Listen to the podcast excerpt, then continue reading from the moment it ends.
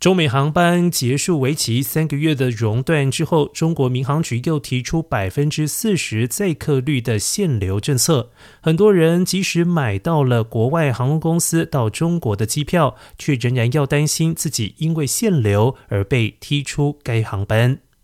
目前，包括了美联航、美国航空、达美航空公司都有座位限流管控。为了顺利完成旅行，有些旅客计算出自己的成功几率，并且通过升舱候补或者是付费选座等方法，降低被踢下飞机的风险。不过，根据售票业者说法，由于是随机踢人，即使买付费座位，也可能出现无法搭机的结果。